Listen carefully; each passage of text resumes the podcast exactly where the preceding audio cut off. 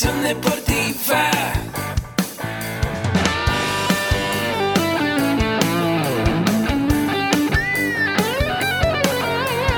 Yo soy Ahmed. Somos guerreros. Hola, bienvenido a la Asociación Mexicana de Educación Deportiva. Soy el doctor David Lezama, presidente de AMED, y es para mí un gusto darte la bienvenida a estos podcasts. Este programa está diseñado para compartir contigo conocimientos de los temas que nos apasionan a todos los que amamos el físico-constructivismo y el fitness y queremos mantener un estilo de vida saludable. Hablaremos entonces de entrenamiento, de nutrición, de suplementación, de farmacología y de un tema que cada vez toma más importancia, el marketing deportivo digital. Tendremos como invitados una gran variedad de opiniones y profesiones, entrenadores, nutriólogos, profesores de AMED, químicos farmacobiólogos, médicos, preparadores físicos y desde luego deportistas. Sus historias, consejos y testimonios te ayudarán a aumentar tus conocimientos y desde luego también tu número de entrenos de clientes, haciendo más exitosa y profesional tu profesión de entrenamiento deportivo. También aprenderás técnicas más eficaces del marketing que te ayudarán a monetizar esta profesión. Si quieres saber más de nosotros, visítanos en la casa virtual de la familia Med, www.amedweb.com. Muy bien, ¿qué tal? Bienvenidos a todos a este su podcast de AMED con un clic. Y antes que nada, mi nombre es Agustín Alarconarse, me da mucho gusto saludarlos por este medio y dar las gracias a la plataforma de AMED con un clic, donde puedes tomar por una sola cuota anual cursos de nutrición, entrenamiento deportivo, desarrollo personal y emprendimiento deportivo. Algo que todos los entrenadores hoy día necesitamos saber y que tenemos que estar totalmente actualizados. Así que si me escribes un correo, un mail electrónico a mercadotecnia.amedweb.com, con gusto te voy a obsequiar uno de nuestros cursos de desarrollo personal que tenemos preparado para ti. Y muy bien, el día de hoy vamos a hablar, un poco de la administración, porque si bien es cierto que somos entrenadores, también conforme vayamos subiendo o incluso aunque no subamos en el escalafón de la empresa, tenemos que administrarnos. Y hay muchos recursos que administrarse. La historia de la administración, bueno, viene desde hace muchos años, desde la prehistoria, cómo era como nuestros antepasados empezaban a administrar sus alimentos para ver cuándo tenían que cazar. En aquel entonces no había refrigeradores, entonces habría que administrar cuánto tiempo calculaban que les iba a durar la comida y cuándo tenían que volver a cazar. Cómo iban a administrar los granos cuando ya fuimos nosotros sedentarios y empezamos a sembrar. Entonces la administración ha sido algo que hemos ido evolucionando a través del tiempo. Pero un eh, momento, un ejemplo muy importante de la administración viene del periodo romano, del imperio romano, cuando los romanos empezaron a organizar en ejércitos y en esos ejércitos había jerarquías. Y bajo esas jerarquías empezaban a eh, haber órdenes y había un equipo que ejecutaba. Allí estaban administrando el recurso humano, el talento humano, con una estrategia muy específica que era la conquista. Así que la administración nos va a servir a nosotros a organizar nuestros recursos para lograr un objetivo mediante una estrategia. Si nosotros no tenemos ningún objetivo, pues difícilmente vamos a poder aplicar la administración. Así que algo muy importante en tener en cuenta es eso. ¿Dónde podemos ver nosotros eh, la administración en el ambiente natural? Bueno, podrás ver tú dentro de los programas que hay hoy día en YouTube, en Discovery, en National Geographic, programas cuando están las manadas de lobos, pues eh, van eh, obviamente en una manada y hasta adelante, ¿quién crees tú que va? Y uno pensaría, bueno, va el, lobo más viejo, pero no, va los lobos jóvenes y luego vienen los intermedios y hasta atrás viene el más viejo que tiene más experiencia y que puede prever desde atrás, viendo el grupo, qué puede suceder y los jóvenes pueden aguantar el frente de una mejor manera los lobos jóvenes y en medio vienen las hembras y vienen los lobitos. Y funciona muy similar en nuestra vida, o más bien nosotros deberíamos de copiar eh, esa parte. Siempre alguien en algún proyecto, en la vida, está la parte, eh, eh, la persona de más edad que va dirigiendo el proyecto o que tiene experiencia en el proyecto. Es por eso que aunque la gente haya estudiado administración o haya estudiado una carrera afín, si no tiene la experiencia y solamente tiene la teoría, difícilmente va a poder ejecutar la administración correctamente, porque algo que hace falta muchísimo es la práctica en el día a día. Así que lo que vamos a ver es la teoría, pero lo vas a poder ir poniendo en práctica en tu vida. Dentro de la administración hay eh, conocimientos diferentes y se llama conocimiento cognitivo, que es lo que está relacionado al conocimiento, la capacidad de aprender. Y este cúmulo de información se dispone gracias a un proceso de aprendizaje que nos da la experiencia en nuestro cerebro. Así que el conocimiento cognitivo es el que nosotros vamos adquiriendo a través de vivir día a día, de la experiencia que nosotros vamos acumulando. Y eh, el proceso, dentro del proceso administrativo, tenemos cuatro partes importantes para poder realizar nosotros un proceso administrativo. Y esto es la planeación. Primero tenemos que tener una planeación, saber hacia dónde vamos y en base a eso debemos de planear todo lo que vamos a hacer. Eh, voy a poner el ejemplo nosotros de la MED, de la Asociación Mexicana de Educación Deportiva, y tú lo podrás analogar a, tu caso en particular. Por ejemplo, nosotros damos, dentro de lo que eh, hacemos es la educación continua deportiva. Planeamos el año desde un año antes qué cursos vamos a dar, cuáles se van a dar en línea, eh, cuáles cursos nuevos van a salir, cómo está cambiando el mercado en toda esta parte y entonces planeamos todo el año con anticipación. La segunda parte es organizar. Una vez que yo tengo la planeación, puedo organizar qué profesores van a dar esos cursos, qué materiales vamos a necesitar, si vamos a necesitar cámaras, si vamos a necesitar computadoras, si vamos a tener, em, necesitar más espacio en la plataforma, eh, para poder organizar todos nuestros recursos. En el caso de los cursos presenciales, cuántos alumnos van a venir, esos alumnos qué espacio nos van a ocupar, cuáles maestros son los que van a dar eh, las clases. Una vez que ya eh, hemos planeado y hemos organizado, vamos a dirigir, vamos a ejecutar lo que ya hemos organizado y empezamos a dar los cursos y se va desarrollando el día a día de los cursos tanto en línea como semipresenciales y vamos controlando, vamos viendo qué cosas salieron bien, qué cosas podemos mejorar, qué cosas salieron eh, mal para poder cambiar y después volver a planear. Y es un ciclo eh, que siempre va a planear, organizar, dirigir y controlar, que se va perfeccionando a través del tiempo, a través de la mejora continua. Las estrategias. Ya decíamos que para tú hacer un plan, necesitas eh, un objetivo y de acuerdo a ese objetivo vas a generar una estrategia. Y las estrategias pueden variar dependiendo del grado de diversidad de productos que tengas o de oferta. Por ejemplo, en el caso de nosotros de la MED, tenemos eh, diplomados en nutrición y también tenemos cursos básicos de nutrición. Eh, dependiendo del alumno, cuando llegue, qué conocimientos tiene, pues ofertamos lo que él necesita y tenemos unas estrategias para irlos llevando desde un pequeño conocimiento a un conocimiento mayor. También es importante en la estrategia el diseño o fiabilidad del producto o servicio que nosotros vamos a ofertar. ¿Ok? ¿Cómo es mi producto? ¿Qué es lo que necesito hacer? ¿Cómo debe de funcionar? Otra parte dentro de la estrategia que debo de tomar en cuenta es la marca, la marca que hemos logrado nosotros posicionar en nuestro mercado. Hemos hablado en otros podcasts anteriores eh, sobre la importancia de la marca. Si tú puedes ver en el caso de la MED, nosotros tenemos un logo que es la Asociación Mexicana de Educación Deportiva, es el acrónimo de AMED, y puedes ver a, eh, México, al país, con un eh, deportista corriendo sobre un libro, ese es el logo que nosotros tenemos, y la imagen que hemos posicionado a través de más de 20 años en el segmento deportivo. Así que tienes que saber tú, si estás empezando, bueno, hacer tu marca adecuadamente, hacer un eslogan también adecuadamente para tu marca y irla posicionando.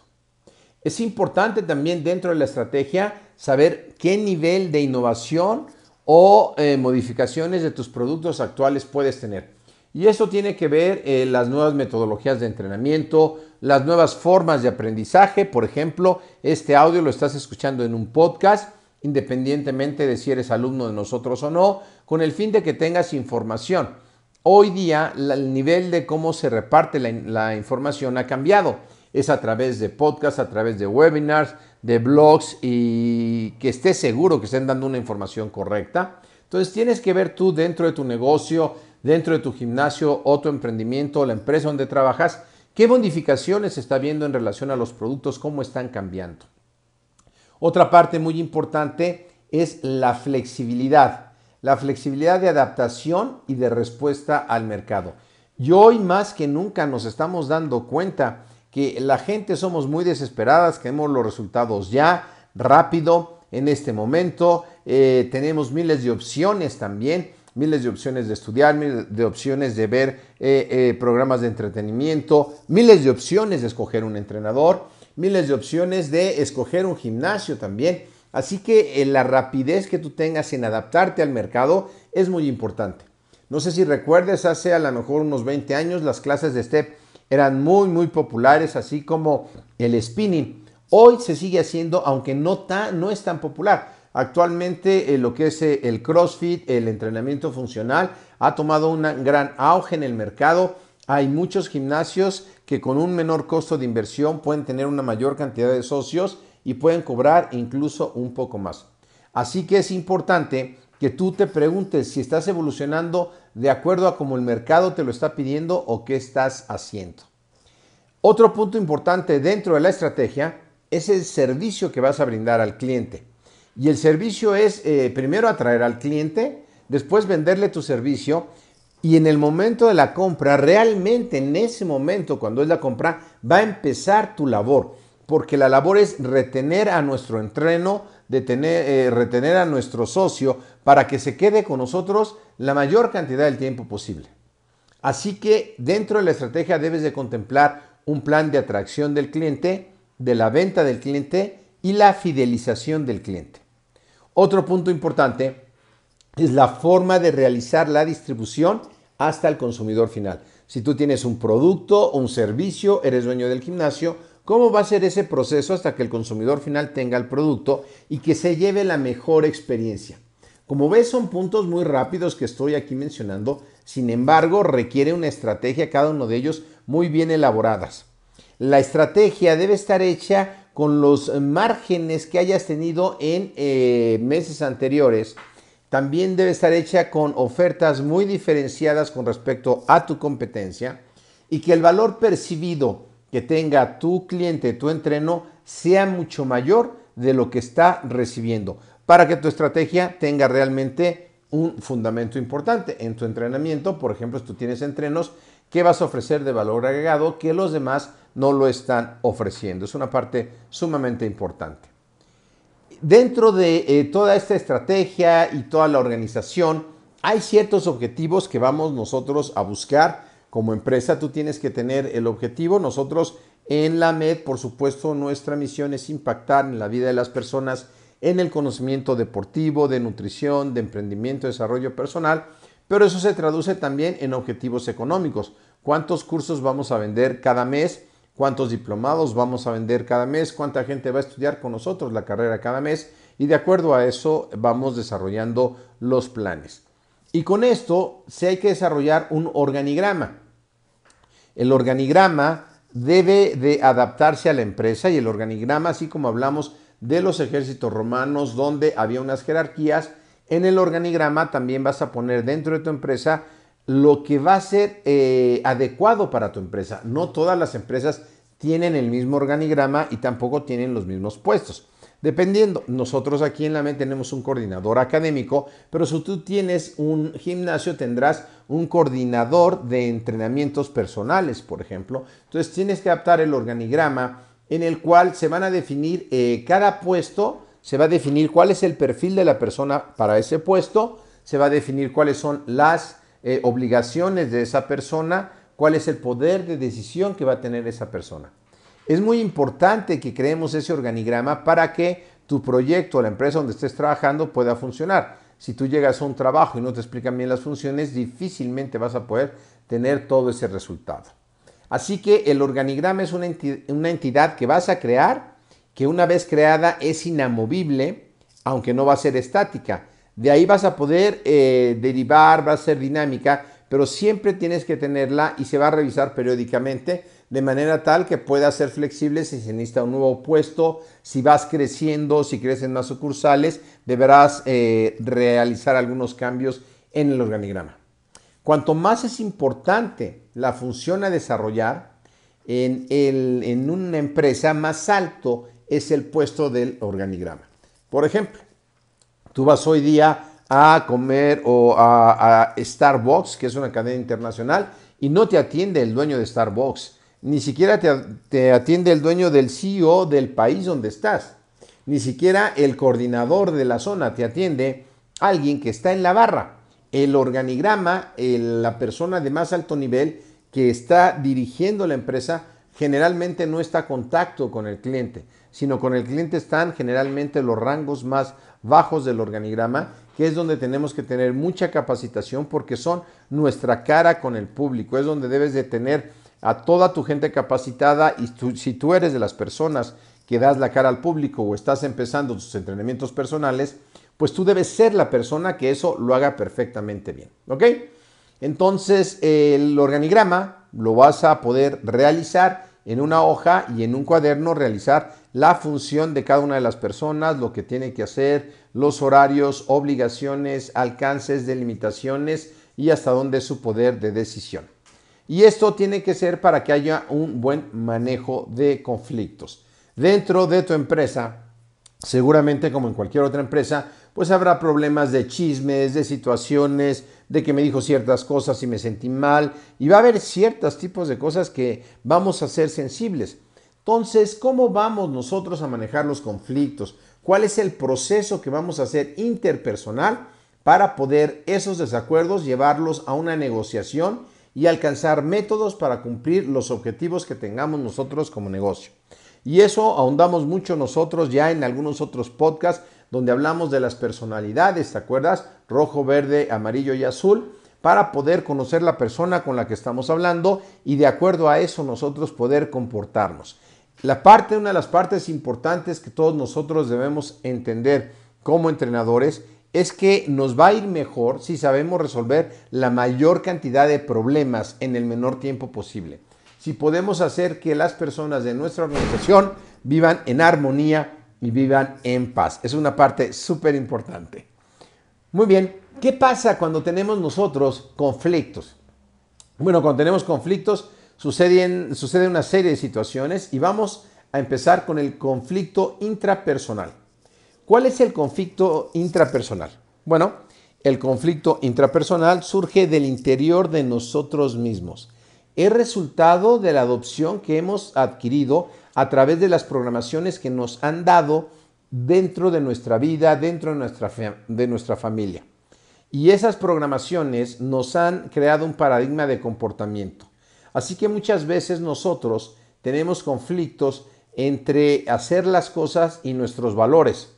A lo mejor eh, alguien nos pide que hagamos una acción que para nosotros no es correcta y vamos a tener un conflicto, un conflicto intrapersonal.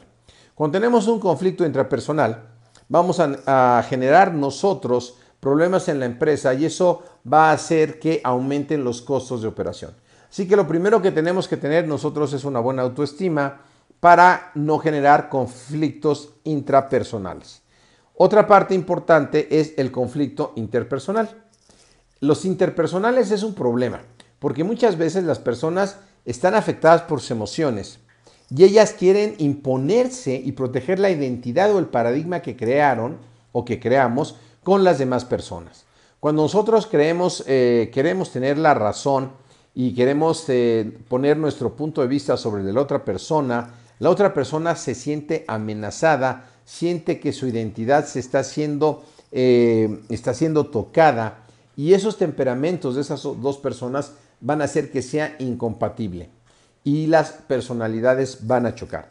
Y cuando hay este tipo de conflictos se crean cuentas emocionales que le llamamos cuentas por cobrar. Y entonces a lo mejor mi jefe me hizo una y yo me voy, a, me voy a cobrar esa en la próxima vez que pueda. Ya sea con un entrenamiento que le toque a él que me encargue y lo haga mal, ya sea con hacer algún favor que me pida y lo haga mal, porque el jefe creó una cuenta por cobrar conmigo. Así que es importante que en los conflictos interpersonales estemos preparados Y para eso te aconsejo el libro de Cómo ganar amigos e influir sobre las personas, donde nos da muy buenos tips para poder nosotros podernos llevarnos bien con las personas. Y uno de ellos es, pues no querer tener la razón de todo, ¿verdad? Escuchar a la otra persona para saber qué realmente quiere y de esa manera poder evitar el conflicto interpersonal.